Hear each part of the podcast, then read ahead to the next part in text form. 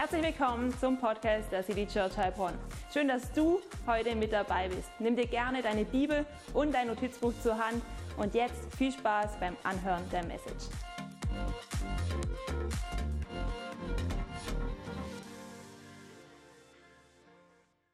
Es liegt auf unserem Herzen, was wir gerade gesungen haben, dass du Zugang zu unserem ganzen Herzen hast. Wir wollen dir unser Herz hinhalten und wir wollen dir gefallen, Herr, und wir wollen dir nachfolgen, guter Jesus.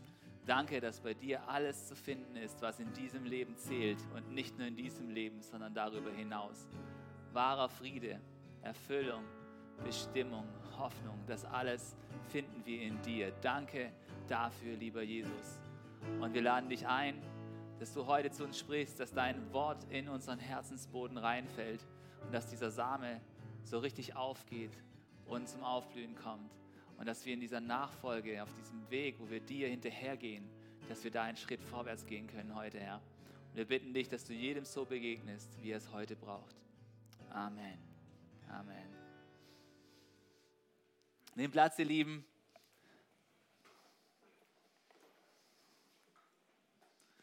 Schön, dass du da bist.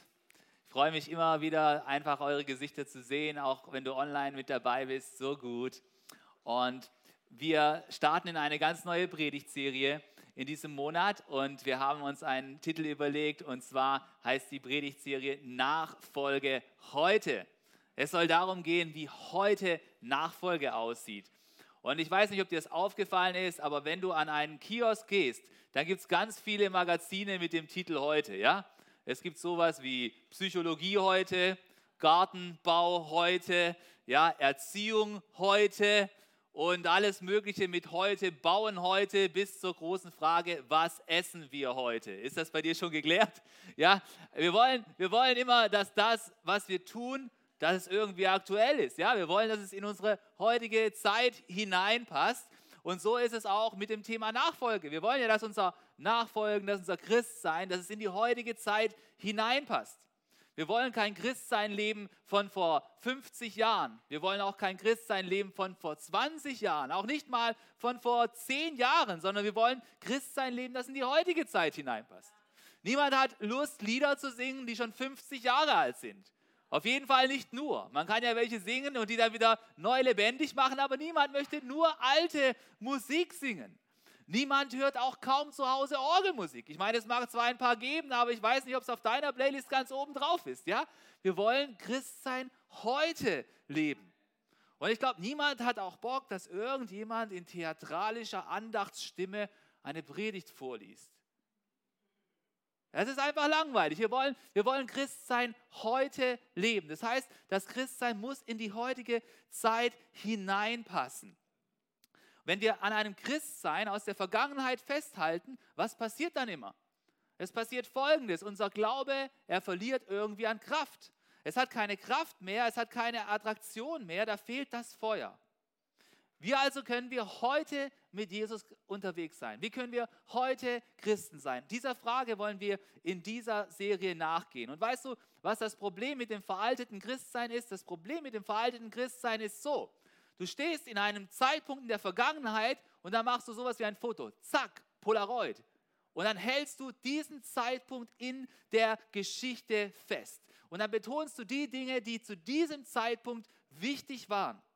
Und was dabei rauskommt, ist, es kommt immer zu einer gewissen Form von Einseitigkeit. Denn du brauchst in deinem Leben als Christ immer wieder neue Blicke auf die Bibel.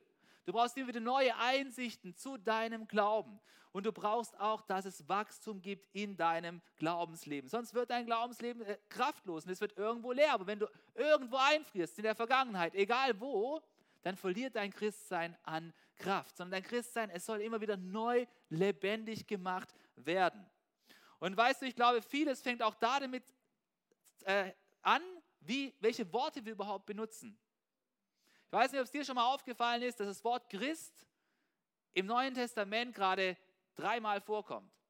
Dreimal findest du das Wort Christ im Neuen Testament. Und stattdessen kommt ein anderes Wort aber sehr oft vor. Das Wort Nachfolger nämlich.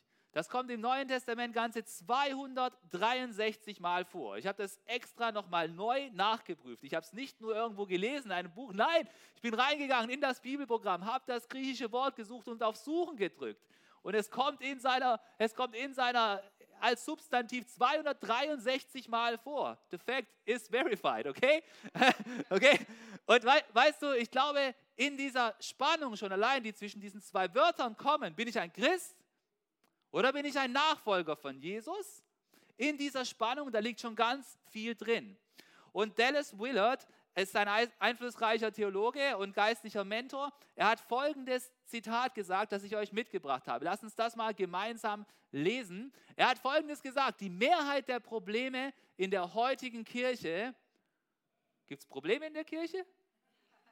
Ja, ja, tatsächlich. Es gibt, es gibt überall Probleme und Herausforderungen. Ja, die Mehrheit der Probleme in der heutigen Kirche kommt daher, dass zu viele Christen sich noch nicht entschieden haben, Jesus nachzufolgen. Ja, hallo, ich habe gedacht, dass wenn man Christ ist, dann ist man automatisch ein Nachfolger von Jesus, oder nicht? Und jetzt kommt dieser Willard und sagt, da gibt es Menschen, die nennen sich Christen und folgen Jesus aber überhaupt nicht nach. Ich habe gedacht, das Wort Christ kommt von Christus, also dem Gesalbten, also Jesus. Da könnte man doch davon ausgehen, dass die Menschen, die sich Christen nennen, tatsächlich diesem Jesus auch nachfolgen wollen. Und natürlich gibt es da solche Menschen, die sich Christen nennen. Einige nennen sie nominelle Christen. Da steht einfach nur drauf, dass sie Christen sind und sie folgen Jesus eben nicht nach. Vielleicht steht bei denen auf einer Lohnsteuerkarte drauf, hey, ich bin evangelisch oder katholisch. Früher gab es ja solche Dinger. Und das ist dann der Punkt, wo das dann immer wieder mal ausgepackt wurde. Oh ja, was hast du denn für eine Konfession? Ah ja, ich bin ja evangelisch. Stimmt, steht ja da drauf. Aber von Nachfolge ist da nichts zu sehen. Da ist kein pers lebendiger persönlicher Glaube. Da ist auch kein regelmäßiges Teilnehmen an einem Gottesdienst, geschweige denn von einem Mitgestalten am kirchlichen Leben. Das ist da alles nicht da, aber man nennt sich Christ. Und da ist diese Frage ja sehr berechtigt. Hey, bin ich ein Christ, nur weil es irgendwo draufsteht, oder bin ich tatsächlich auf dem Weg von Jesus unterwegs? Das ist das eine. Aber weißt du was? Vielleicht denkst du, naja, das betrifft mich nicht. Ich bin ja hier in der City Church, ist ja schließlich eine Freikirche und ich bin gar nicht Mitglied in irgendeiner Großkirche, wo es auf der Steuerkarte draufstehen kann, ja? Und was ist dann mit diesem Zitat hier? Hat es uns auch noch irgendwas zu heißen? Du, ich glaube, es hat nichts damit zu tun, ob du in einer Großkirche bist oder nicht, Mitglied auf dem Papier irgendwo, sondern ich glaube, was Dallas Willard auch anspricht, ist, dass es viele Christen gibt, die glauben hier oben im Kopf, dass viele Dinge wahr sind, die richtig sind. Sie glauben, dass Jesus der Sohn Gottes ist. Sie glauben, dass Jesus am Kreuz für ihre Sünden gestorben ist. Sie glauben, dass Jesus auferstanden ist am dritten Tag und sie glauben, dass Jesus irgendwann mal wiederkommen wird. Das alles haben sie begriffen. Sie wissen, dass es so ist. Sie haben es einmal gehört und sie halten es ja natürlich auch für wahr. Aber ich glaube, es gibt viele von solchen Christen, die noch überhaupt nicht angefangen haben, Jesus nachzufolgen. Sie wissen, dass das alles wahr ist. Sie würden es auch bejahen. Glaubst du das? Und sagen sie, ja, das glaube ich. Jesus ist für mich gestorben, auf jeden Fall. Aber die Frage ist, hast du auch schon angefangen, Jesus nachzufolgen? Oder glaubst du nur die Richtigkeiten über Jesus? Bist du wirklich ein Nachfolger? Und diese Frage, die möchte ich dir ganz persönlich mitgeben, ohne das mal weiter zu erklären, was es bedeutet, Jesus nachzufolgen. Was würde dein Herz dir heute sagen? Hast du schon damit begonnen, Jesus nachzufolgen? Tust du das tatsächlich schon? Bist du schon in der Nachfolge unterwegs oder weißt du nur, was richtig ist im Glauben? Ich glaube, es kommt wirklich darauf an, dass wir nicht nur Kopfchristen sind, dass wir nicht nur wissen, ja, ja, ja, ja, ja, das habe ich schon damals in der Jungschau oder ganz früher, ich weiß doch, was über Jesus gesagt wird. Hey, soll ich dir was sagen? Das wissen auch die Leute, wo nicht einer Kirche, sondern einer anderen Religion angehören, dass Jesus am Kreuz gestorben ist und dass damit Vergebung der Sünden gemeint ist. Das wusste sogar meine muslimische Arbeitskollegin. Das wusste sie. Dazu gehört nichts Besonderes. Die Frage ist nicht, ob du das weißt, die Frage ist, glaubst du das und fängst du dann an, Jesus nachzufolgen? Darum soll es uns heute gehen und in den folgenden Sonntagen. Und der erste Punkt, den ich dir heute mitgeben möchte, ist der folgende. Religiosität macht dich nicht zum Nachfolger. Religiosität macht dich nicht zum Nachfolger. Du kannst schon jahrelang das Richtige über Jesus glauben. Du kannst schon jahrelang wissen, dass Jesus für deine Sünden am Kreuz gestorben ist und noch immer nicht in die Nachfolge gestartet sein. Weißt du, jede Kirche bietet Angebote an. Egal, ob sie jetzt modern ist oder weniger modern, jede Kirche hat Angebote und diese Angebote sollten im großen Ganzen das Ziel verfolgen, dich in deinem Glaubensleben vorwärts zu bringen, oder? Ich meine, eine Kirche bietet ja keine Kochkurse an in der Regel. Kann ja sein, aber da geht es um was anderes.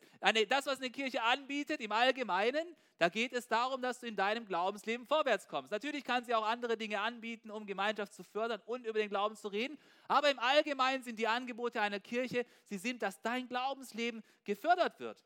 Das ist Ziel aller Angebote und Strukturen von einer Kirche. Und das Ziel ist immer, du sollst weiterkommen in Richtung Nachfolge. Und da mag es gute Strukturen und Angebote geben und weniger gute Strukturen und Angebote.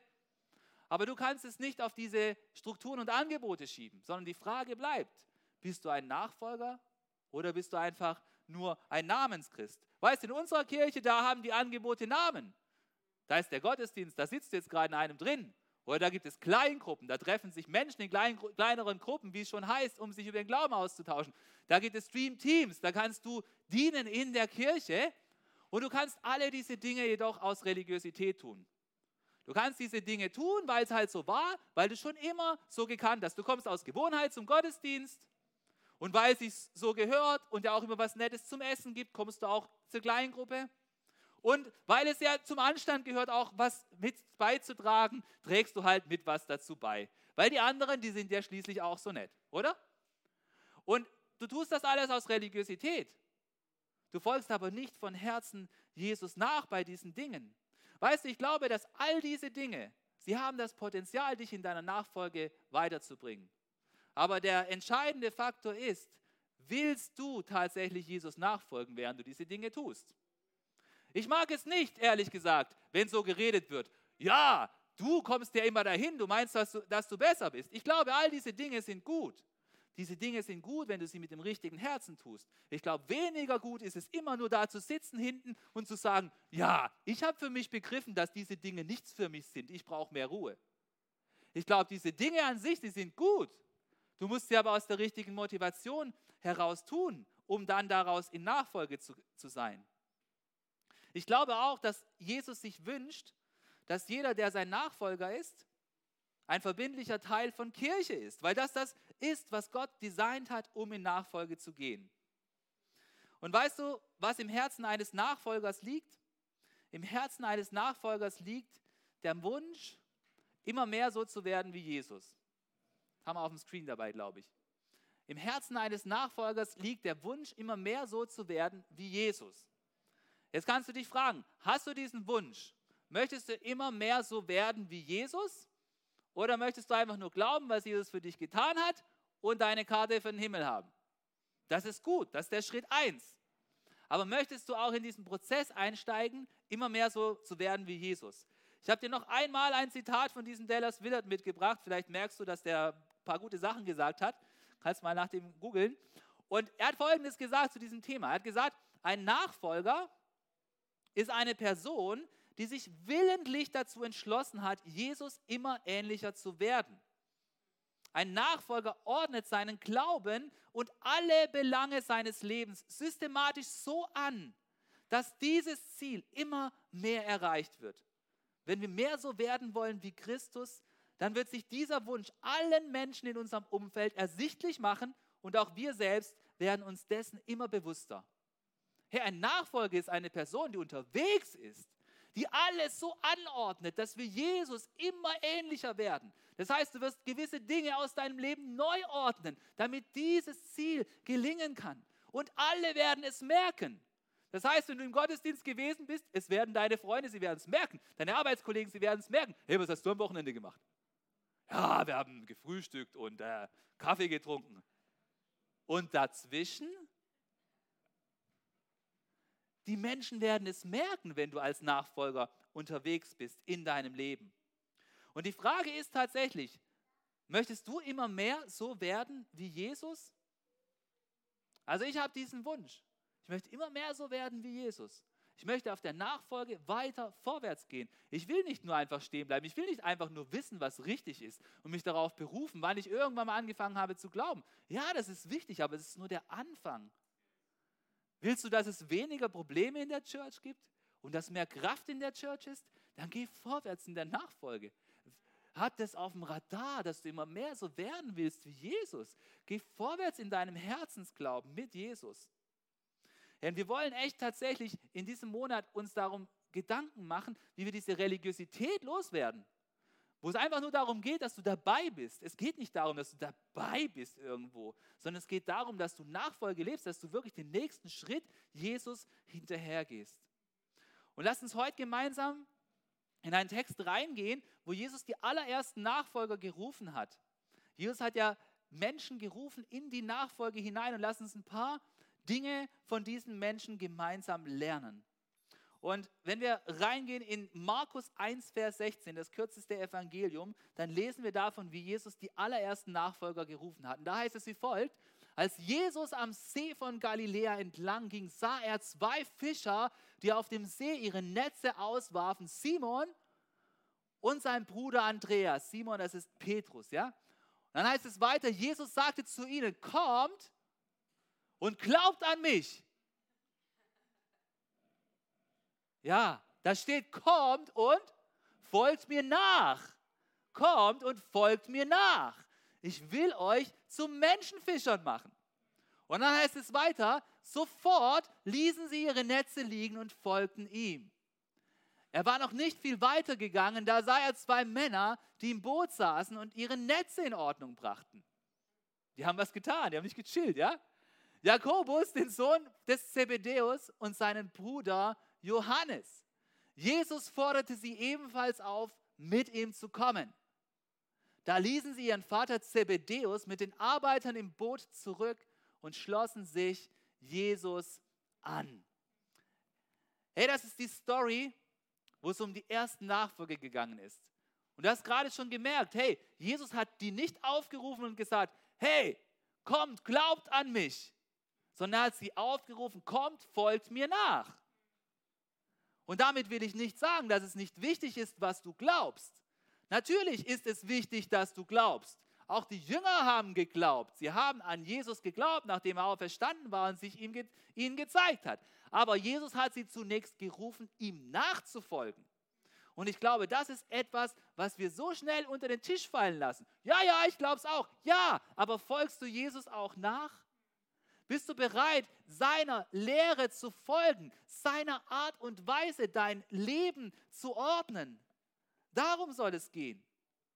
Ein Glaube, wo du nur weißt, was Jesus getan hat und wo es keine Nachfolge gibt, das ist ein toter Glaube.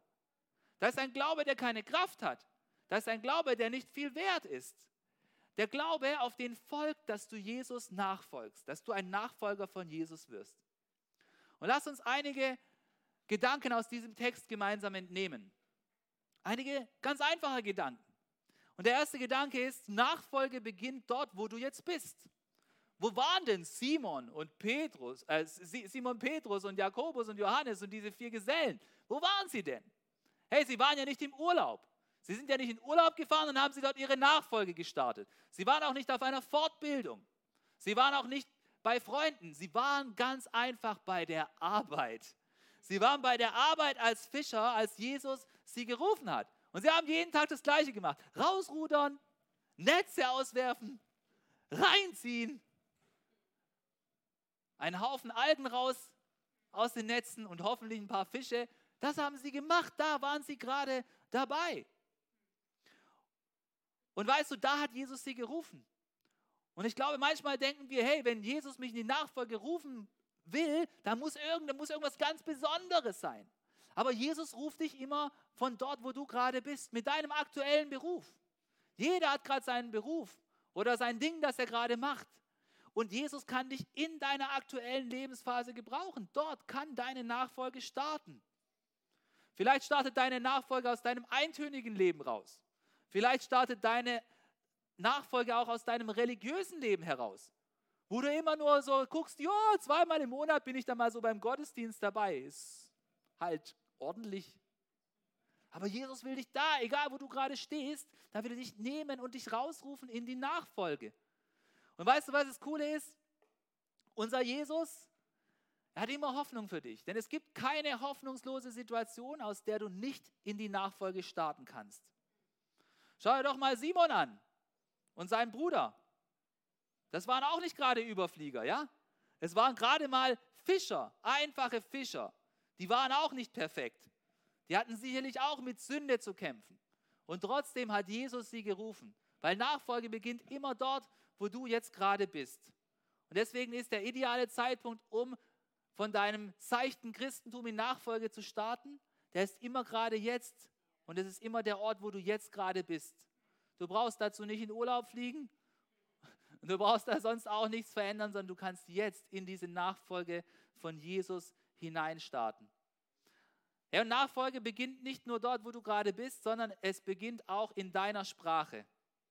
Nachfolge beginnt in deiner Sprache. Wenn wir da reinlesen in diesen Vers nochmal, da heißt es dann, als Jesus am See von Galiläa entlang ging, sah er dort zwei Fischer, oder? Er sah zwei Fischer. So, die hatten ihren Slang, Fisherman's Slang, ja? Den Fisherman's Slang. Und Jesus hat sie auch in diesem Slang gerufen. Er hat ja schließlich zu ihnen gesagt, ich will euch zu Menschenfischern machen. Ja? Er hat ihre Welt aufgegriffen. Und genauso wie Jesus die Fischersprache spricht, spricht Jesus auch deine Sprache. Jesus spricht zum Beispiel Lehrersprache, ja?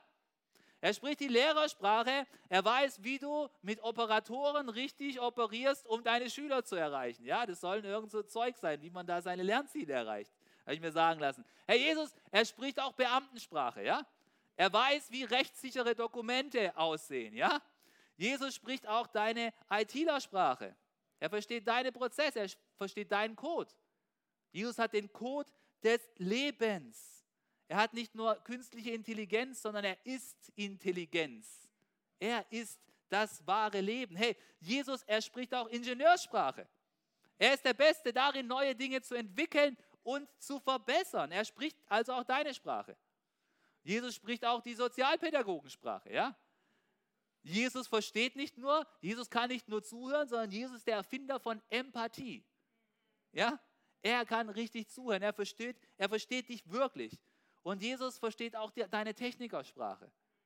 Weil Jesus hat diese Welt gemacht. Er hat das Universum konstruiert. Er ist der beste Bilder, den es gibt. Er hat sogar die Atome designt. Und was ich dir damit sagen will, ist folgendes. Egal was für eine Ausbildung du hast, egal was für ein Studium du hast, egal was deine Prägung ist, du kannst aus dieser Prägung heraus, aus dieser Bildung heraus in die Nachfolge von Jesus starten. Es gibt keine Form, sich auszudrücken, zu denken oder zu reden, die nicht mit Jesus kompatibel ist. Jesus kann in deine Welt hineinkommen, du kannst von dorthin deine Nachfolge starten. Bei Jesus sind alle willkommen. Die Nerds sind willkommen. Code. Die Technikfreaks sind willkommen. Autos, Maschinen, Konstruktion, keine Ahnung. Hey, die Papiertiger sind bei Jesus willkommen. Es muss alles stimmen, ja? Egal was dein Ding ist, egal was deine Sprache ist, du bist bei Jesus willkommen. Gott versteht dich und er spricht auch deine Sprache. Jesus hat Menschen, Fischer gerufen, hat Fischer gerufen. Und er weiß auch, wo du gerade stehst. Jesus hat Menschen von jedem Berufszweig in seine Nachfolge hineingerufen. In der Bibel, da lesen wir nicht nur von Fischern, wir lesen von Ärzten, wir lesen von Soldaten, wir lesen von Lehrern, wir lesen von Müttern, wir lesen von Geschäftsfrauen, gab es schon damals. Und alle sind sie in der Nachfolge von Jesus unterwegs gewesen.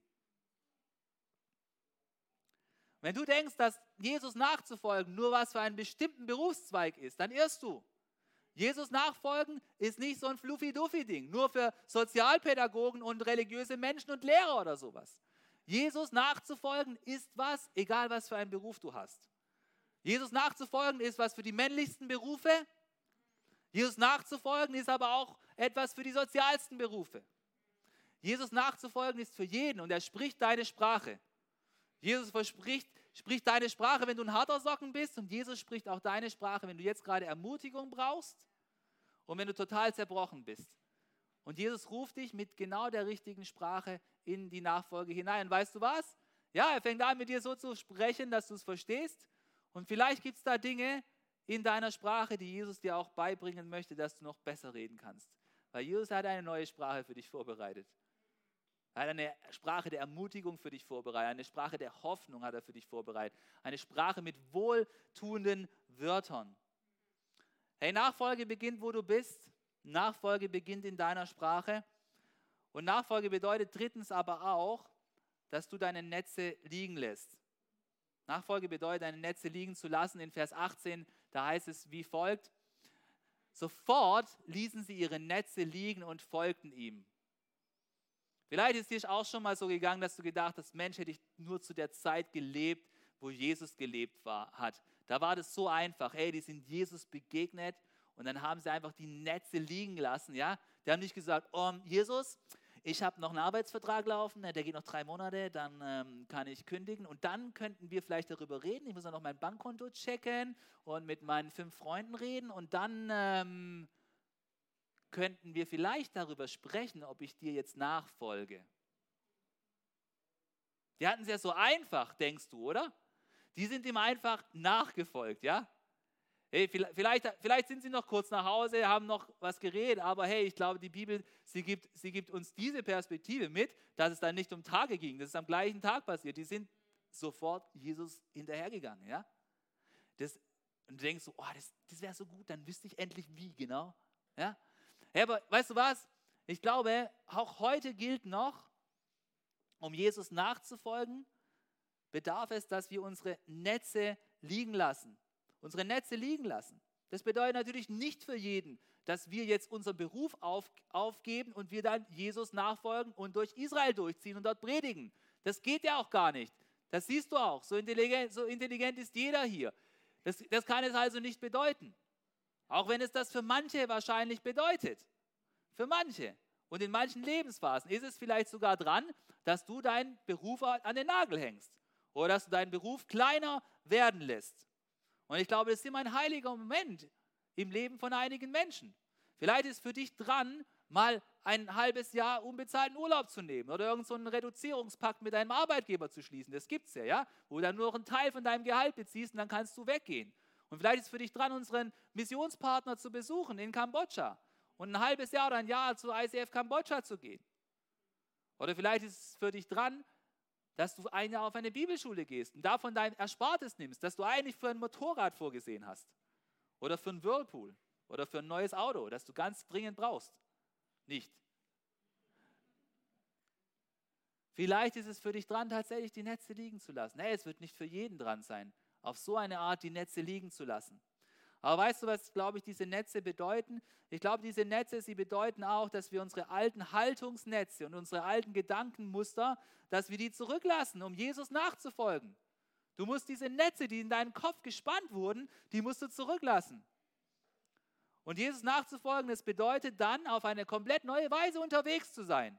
Hey, da wo Menschen Böses tun, da reagierst du plötzlich nicht mit Gegenattacke, sondern du reagierst, indem du segnest. Das ist etwas, was Jesus gepredigt hat, ja? Da, wo jemand möchte, dass du dem hilfst und kein Anrecht darauf hast, da hilfst du plötzlich, weil Jesus hat gesagt, wenn du eine Meile gehen sollst, dann gehst du zwei mit. Das ist dann plötzlich dein altes Gedankenmuster bleibt zurück. Du bist plötzlich eine Person, die mit Glauben und mit Geduld und mit Liebe den Menschen in ihrem Umfeld dient. Anstatt nur auf dich, auf deinen eigenen Nutzen aus. Du lässt deine alten Gedankennetze zurück. Denn wenn wir in diese Geschichte reinschauen, von diesen vier Männern, die dort gerufen wurden, da sehen wir dort, dass die schon einiges zurückgelassen haben. Bei Jakobus und Johannes, da heißt es, dass sie sogar ihren Vater zurückgelassen haben. Das musst du dir mal vorstellen. Da, waren, da war ein Boot, da waren wahrscheinlich mehrere Boote, da saßen die drin und, de, und dieser Eigentümer dieses Familienbetriebes, dieses mittelständischen Fischereibetriebes, der hieß Zebedäus und der hatte zwei Söhne. Und dann kommt da Jesus vorbei und sagt zu den zwei, ohne das mit dem Vater abzustimmen, ihr zwei folgt mir nach. Und die sagen dann, ja, das machen wir und lassen ihre Netze liegen. und ihr Vater bleibt zurück, zusammen mit Lohnarbeitern. Und sie folgen Jesus nach. Stell dir mal vor, was der Zebedeus sich gedacht hat. Jetzt kommt da dieser Jesus vorbei, dieser Prediger, von dem wir schon gehört haben, und nimmt meine Söhne mit in ein unsicheres Leben hinein. Soll er doch jemand anders seine Söhne rufen? Jetzt bleibe ich hier allein zurück mit diesen Lohnarbeitern. Was soll denn das? Meine Söhne, die sollen was Ordentliches lernen. Ein Haus bauen und ein paar Fische fangen. Aber doch nicht mit so einem Vagabundus durch die Gegend ziehen, mit so einem Jesus. Die haben ihre Netze liegen gelassen und sind Jesus nachgefolgt. Jesus nachzufolgen, das bedeutet immer ein Opfer zu geben. Du könntest denken, hey, da passt doch was nicht. Heißt nicht in der Bibel auch, wir sollen Vater und Mutter ehren? Ja, heißt es. Aber es heißt auch, wir sollen Gott zuerst lieben und an allererster Stelle. Und weißt du was? Zebedeus mag gedacht haben, ich habe doch Anspruch auf meine Söhne. Aber es gibt jemanden, der hat mehr Anspruch auf deine Söhne. Es hat jemand mehr Anspruch auf deine Kinder. Gott hat mehr Anspruch auf, auf deine Kinder als du. Ist de facto so. Wir sollen Vater und Mutter ehren, aber da ist jemand, der noch zuvorkommt. Und deswegen hat Jesus an anderer Stelle auch Folgendes gesagt. In Lukas 14, Vers 26, da lesen wir von der Nachfolge, dass die Nachfolge immer schon Opfer gebraucht, gebracht hat. Da heißt es, wenn jemand zu mir kommen will, muss er alles andere zurückstellen. Du kennst vielleicht noch so eine Übersetzung, wo es heißt, er muss alles andere hassen. Zurückstellen heißt hier schon mal intelligent für uns übersetzt, ja? Alles andere zurückstellen, also eins weiter nach hinten, wenn du nachfolgen möchtest, ja? Wohl bedacht, hier steht, wenn jemand, mir, wenn, wenn jemand zu mir kommen will, dann muss er alles andere zurückstellen. Vater und Mutter, da war es der Zebedeus. Frau, uh. Und Kinder, Brüder und Schwestern, ja sogar sein eigenes Leben. Sonst kann er nicht mein was? Gläubiger? Sonst kann er nicht mein Jünger sein. Er kann sonst nicht jemand sein, der auf dem Weg der Nachfolge unterwegs ist. Hey, die Nachfolge von Jesus hat Brio über alle Beziehungen hinweg. Das heißt nicht, dass wir nicht gute Beziehungen leben sollen, auch mit all diesen Menschen, die hier aufgelistet sind, mit unseren Eltern, mit unseren Kindern, mit unserem Ehepartner und auch das alles. Aber weißt du was? Dieser Vers, er wird vollkommen durch den Dreck gezogen, wenn du nicht anerkennst, dass Nachfolge immer ein Opfer braucht und gerade auch in diesen Beziehungen. Wenn du das so rum interpretieren willst, dann bist du auf dem Holzweg. Nachfolge braucht immer ein Opfer. Und das Opfer kommt immer auch in diesen Bereichen. Ich glaube, für, für Zebedeus war dieses Opfer, seine Söhne ziehen zu lassen. Aus seiner Perspektive hätte er bestimmt gedacht, hey, meine besten Mitarbeiter, das sind meine Söhne. Und die, was die jetzt machen, ist, die vergeben ihre Verbeamtung im Familienbetrieb auf und gehen jetzt mit Jesus hinterher. Die Rentenansprüche, was ist da? Dem muss alles Mögliche durch den Kopf ge gegangen sein. Ich glaube, Zebedeus hat ein Opfer gegeben, oder? Wir lesen, wir lesen nicht, dass er nachher nicht Jesus geglaubt hat. Ich glaube, er ist auch ein Jesus-Nachfolger geworden, aber er hat es in seiner Familie gespürt, dass die Nachfolge ein Opfer gebraucht hat. Von Petrus heißt es, dass er verheiratet war. Der hat eine Frau gehabt. Und Jesus hat gesagt, folge mir nach. Ich kann mir vorstellen, dass die auf einigen Reisen mit dabei gewesen ist. Aber ganz sicher war sie auf anderen Reisen wahrscheinlich auch nicht dabei, weil wir lesen nicht die ganze Zeit von ihr. Sie hat wahrscheinlich ein Opfer gebracht. Sie hat wahrscheinlich ein Opfer gebracht, oder? Und ich glaube, wer denkt, dass wenn wir Jesus nachfolgen, dass wir dann in jedem einzelnen von diesen Bereichen in perfekter Harmonie leben können, der ist auf dem Holzweg. Jesus nachzufolgen wird immer ein Opfer brauchen. Und Jesus nachzufolgen, es bedeutet, dass der Weg der Nachfolge dass er mit absoluter Hingabe verfolgt wird. Dass das das Allerwichtigste ist für uns in unserem Leben, dass wir Jesus ähnlicher werden und dass wir auf seinem Weg bleiben. Es bedeutet, sich ihm immer ganz neu zu sagen, Lord, I give you my heart. Das haben wir gerade alle gesungen. Lord, I give you my heart. Ich möchte dir immer ähnlicher werden. Und wenn es dazu notwendig ist, dass ich meine Tochter loslasse, dann lasse ich sie los. Wenn es dazu notwendig ist, dass ich meinen Sohn loslasse, dann lasse ich ihn los. Wenn es dazu notwendig ist, dass ich einige Tage getrennt sein werde, dann werde ich das auf mich nehmen. weil es vielleicht der Preis der Nachfolge ist. Zumindest laut Jesus. Und wenn wir in diesem Bild der Fischer bleiben, dann gibt es da noch einen anderen Punkt, außer dass wir die Netze zurücklassen sollen. Und das ist, der, das ist dieser. Nachfolge bedeutet auch, dass wir aus dem Boot steigen. Nachfolge bedeutet, dass wir aus dem Boot steigen. Weil diese letzteren zwei Jünger, weißt du, die saßen im Boot drin. Und das Boot, hast du vielleicht schon gemerkt, in der Bibel ist immer ein Sinnbild von Sicherheit. Ich bin im Boot. Ich bin im sicheren Boot drin. Da heißt es in Vers 19, er sah zwei Männer, die im Boot saßen und ihre Netze in Ordnung brachten. Ist ja super. Schon mal gut, dass die nicht nichts gemacht haben. Finde ich. Und, aber sie waren trotzdem im Boot. Ja? Und Jesus sagt, hey, kommt mit mir. Und weißt du, diese Sicherheit, die ist natürlich da gewesen. Die Sicherheit des elterlichen Betriebes. Der Vater, der wird schon gewusst haben, was man machen muss. Ja, Jungs, fahrt jetzt raus, das Wetter passt.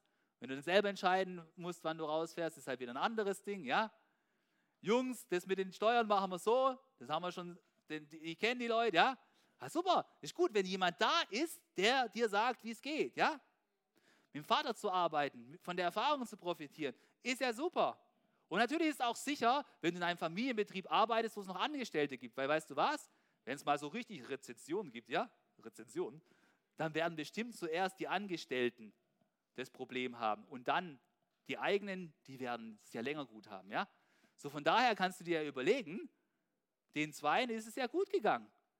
Denen ist ja richtig gut gegangen. Als die aus, sich entschieden haben, aus dem Boot zu steigen, da haben die so einiges aufgegeben. Und ich weiß nicht, wie es in deinem Leben aussieht. Vielleicht bist du auch in der sichersten Komfortzone. Und ich möchte dich fragen, bist du vielleicht auch zum Komfortzonen-Christ geworden, aber hast vielleicht deine Nachfolge stehen lassen? Ist es vielleicht bei dir so, dass alles so läuft, so ja, ich weiß ja, was man glauben muss, super, bin mit dabei, aber da ist kein Nachfolgefortschritt mehr, ja? Bist du da stehen geblieben? Ich möchte dich so ermutigen, dass du das genau nicht tust, sondern dass du Jesus genau den Bereich gibst, wo du merkst, den habe ich zurückgehalten, den, da will ich im Boot sitzen bleiben, dass du ihm genau den Bereich hinhältst. Und dann wirst du merken, wie es wieder vorwärts geht in deinem Glaubensleben. Hey, wenn wir so anschauen, wie das angefangen hat mit diesen ersten Jüngern, ich finde es, find es so gut. Du kannst, egal wo du willst, kannst du losstarten, die Nachfolge. Check das, was deine Language ist, ja? Und dann sagt er, hey, lass das Alte zurück, lass diese Netze zurück und du darfst diesen Schritt gehen, so wie es der Petrus in dieser anderen Story gegangen ist, aufs Wasser, bam. Und es kostet immer irgendwas, ey, aber weißt du was, es lohnt sich sowas von. Es lohnt sich sowas von. Und weißt du, ich möchte dir einen letzten Gedanken mitgeben. ich glaube, der ist, der ist ziemlich cool. Er ist nicht von mir, ich habe den gelesen, aber er ist echt gut. Und das ist der folgende, weißt du was? Der Preis, Jesus nicht nachzufolgen, ist höher als der Preis, Jesus nachzufolgen. Weißt du, was total die Lüge ist? Komm einfach zu Jesus und alles wird gut. Das stimmt nicht. Es wird dich einen Preis kosten. Es gibt einen Preis der Nachfolge. Wir werden darauf noch zu sprechen kommen in den folgenden Sonntagen. Und der, der tut auch weh manchmal ein bisschen. Das ist so. Davon lesen wir im Neuen Testament und direkt von Jesus. Aber weißt du was? der Preis, Jesus nicht nachzufolgen, der ist viel höher, weil dir entgeht das Allerbeste, was es auf dieser Welt zu empfangen gibt. Weißt du, was es bedeutet, wenn du Jesus nicht nachfolgst? Wenn du Jesus nicht nachfolgst, dann verschmähst du das Beste, was es auf dieser Welt zu gewinnen gibt. Wenn du Jesus nicht nachfolgst, dann entgeht dir dieser göttliche Friede, dieses Leben, das voller Liebe ist, diesen Frieden, den du sonst nirgendwo finden kannst. Wenn du Jesus nicht nachfolgst, dann entgeht dir auch der Glaube, der alles aus der Perspektive sieht, dass Gott tatsächlich regiert. Wenn du Jesus nicht nachfolgst, dann entgeht dir diese Hoffnung, die auch in den widrigsten Umständen noch fest bleibt. Und wenn du Jesus nicht nachfolgst, dann entgeht dir die Kraft, um das Gute zu tun und dem Bösen zu widerstehen. Und wenn du Jesus nicht nachfolgst, dann entgeht dir auch die Sensibilität für die kostbare Gegenwart des Heiligen Geistes. Hey, und es gibt nichts Besseres, als zu spüren, dass Gott wirklich gegenwärtig ist, nachdem du ihm dein Herz wieder ganz neu hingehalten hast. Ich möchte dir Folgendes sagen, Jesus nachzufolgen, es ist kein nice to have. Jesus nachzufolgen ist nicht irgendein Zusatz zu deinem Glauben und zu deiner Rettung. Jesus nachzufolgen ist nicht wie die Sonderausstattung von deinem Auto, da es auch ohne Sonderausstattung fährt. Ja? Jesus nachzufolgen ist nicht wie die Sahne auf dem Kuchen. Und Jesus nachzufolgen ist auch nicht wie ein, Ho wie ein Hut zu tragen zu einem Sommeroutfit.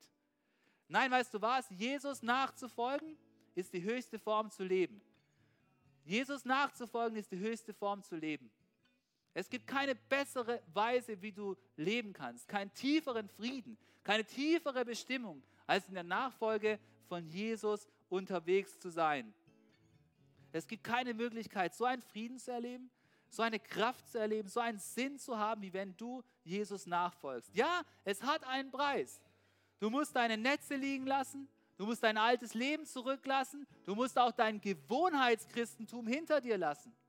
Aber dieser Preis ist es bei weitem wert, wenn du einmal verstanden und erlebt hast, was Jesus und nur Jesus dir schenken kann. Und deswegen glaube ich, gilt dieser Ruf, den Simon und Andreas erhalten haben, auch uns. Dieser Ruf, kommt, folgt mir nach. Und die Frage heute, sie lautet, wie ist deine Antwort auf diesen Ruf? Bist du bereit, Jesus ganz neu nachzufolgen? Wie lautet deine Antwort, wenn du bereits an Jesus glaubst, wenn du bereits alles weißt, aber du ein Gewohnheitschrist geworden bist und ganz, ganz, ganz wenig nur ein Nachfolger? Oder wie lautet deine Antwort, wenn du Jesus noch überhaupt nicht nachfolgst? Bist du bereit, ihm nachzufolgen? Ganz egal, was deine Situation ist. Ich möchte dich heute ermutigen, den Weg der Nachfolge mit Jesus ganz neu zu starten. Denn es ist die höchste Form zu leben. Kommt, lass uns gemeinsam dafür beten. Amen. Wir wollen dafür aufstehen.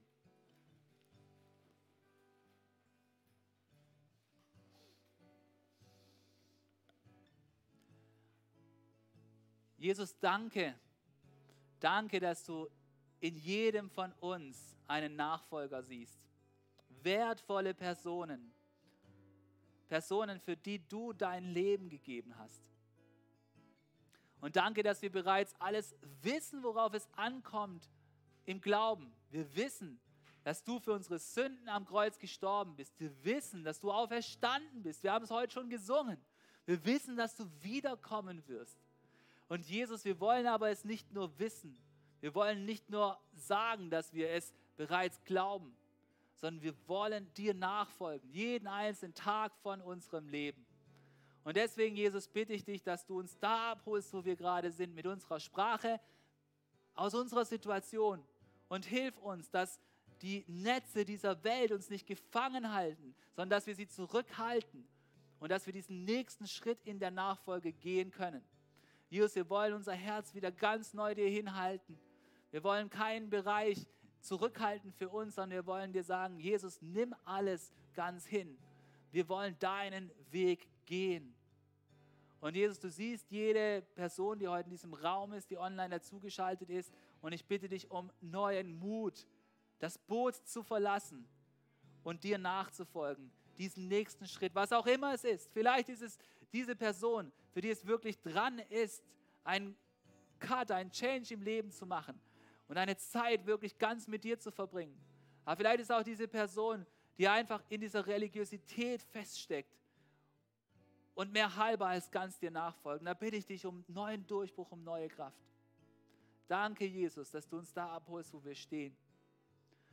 Und wenn du hier bist und noch nie dich entschieden hast, überhaupt an Jesus zu glauben, noch nicht mal den Schritt 1 der Nachfolge gegangen bist, dann möchte ich dich so ermutigen, dass du anfängst, an Jesus zu glauben und den ersten Schritt der Nachfolge gehst. Und ich möchte dich einladen, mit mir zusammen zu beten. Ein Gebet, wo du, Jesus, dein Herz hinlegst zum allerersten Mal und wo du sagst, Jesus, ich glaube an dich und ich möchte dir folgen auf deinem Weg. Und wenn es dein Wunsch ist, so ein Gebet zu sprechen, dann sag einfach in deinem Herzen dieses simple Gebet mit mir. Lass uns dieses Gebet beten. Lieber Jesus, ich glaube an das, was du für mich getan hast. Dass du am Kreuz für meine Sünden gestorben bist. Dass du aber nicht tot geblieben bist, sondern dass du den Tod überwunden hast und jetzt lebst. Und ich bitte dich, dass du mir meine Sünden vergibst und ich empfange von dir ewiges Leben. Und ich freue mich, dass ich ein Teil deiner Familie sein darf. Und Jesus, ab heute möchte ich dir nachfolgen. Und ich sehne mich danach, dass dein göttlicher Friede in mein Herz hineinkommt und diese Bestimmung, dass ich eine Person bin, die deine Liebe weitergeben darf jeden Tag. Deswegen, Jesus, komm jetzt in mein Herz. Erfüll mich ganz mit deinem Heiligen Geist. Ich möchte dir nachfolgen. Amen. Amen. Hey, wenn du dieses Gebet von Herzen gesprochen hast mit mir, dann ist etwas Geniales passiert in deinem Leben. Weil dann ist jetzt neues Leben in, die, in, in dich hineingekommen von Gott. Du hast jetzt ewiges Leben. Und du darfst jetzt ein Nachfolger von Jesus sein. Du bist jetzt willkommen in seiner Familie. Und ich würde voll gerne dich kennenlernen. Und deswegen, wenn du so ein Gebet gesprochen hast oder auch wenn du ein Anliegen hast, dann komm doch nach dem Gottesdienst zu unserem Kreuz, wo wir gemeinsam reden können und wo wir auch gerne für dich beten. Nimm doch diese Möglichkeit wahr. Und jetzt lass uns alle gemeinsam stehen bleiben. Lass uns nochmal diesen Song singen, wo wir Gott sagen, dass wir ihm unser Herz geben. Was für eine Ehre, dass du dir den Podcast der City Church Heilbronn angehört hast. Wir glauben daran, dass das Wort Gottes die Kraft hat, dein Leben zu verändern. Wenn dir dieser Podcast gefallen hat, dann teile ihn gerne auf Social Media. Unser nächster Podcast wird nächsten Sonntag um 17 Uhr verfügbar sein. Gerne kannst du diesen Podcast auch kommentieren und abonnieren, damit du keine weitere Folge mehr verpasst. Jetzt denkst du vielleicht, oh, das war es jetzt, aber nein, lass uns jetzt das Gehörte in die Praxis umsetzen. Bis zum nächsten Mal.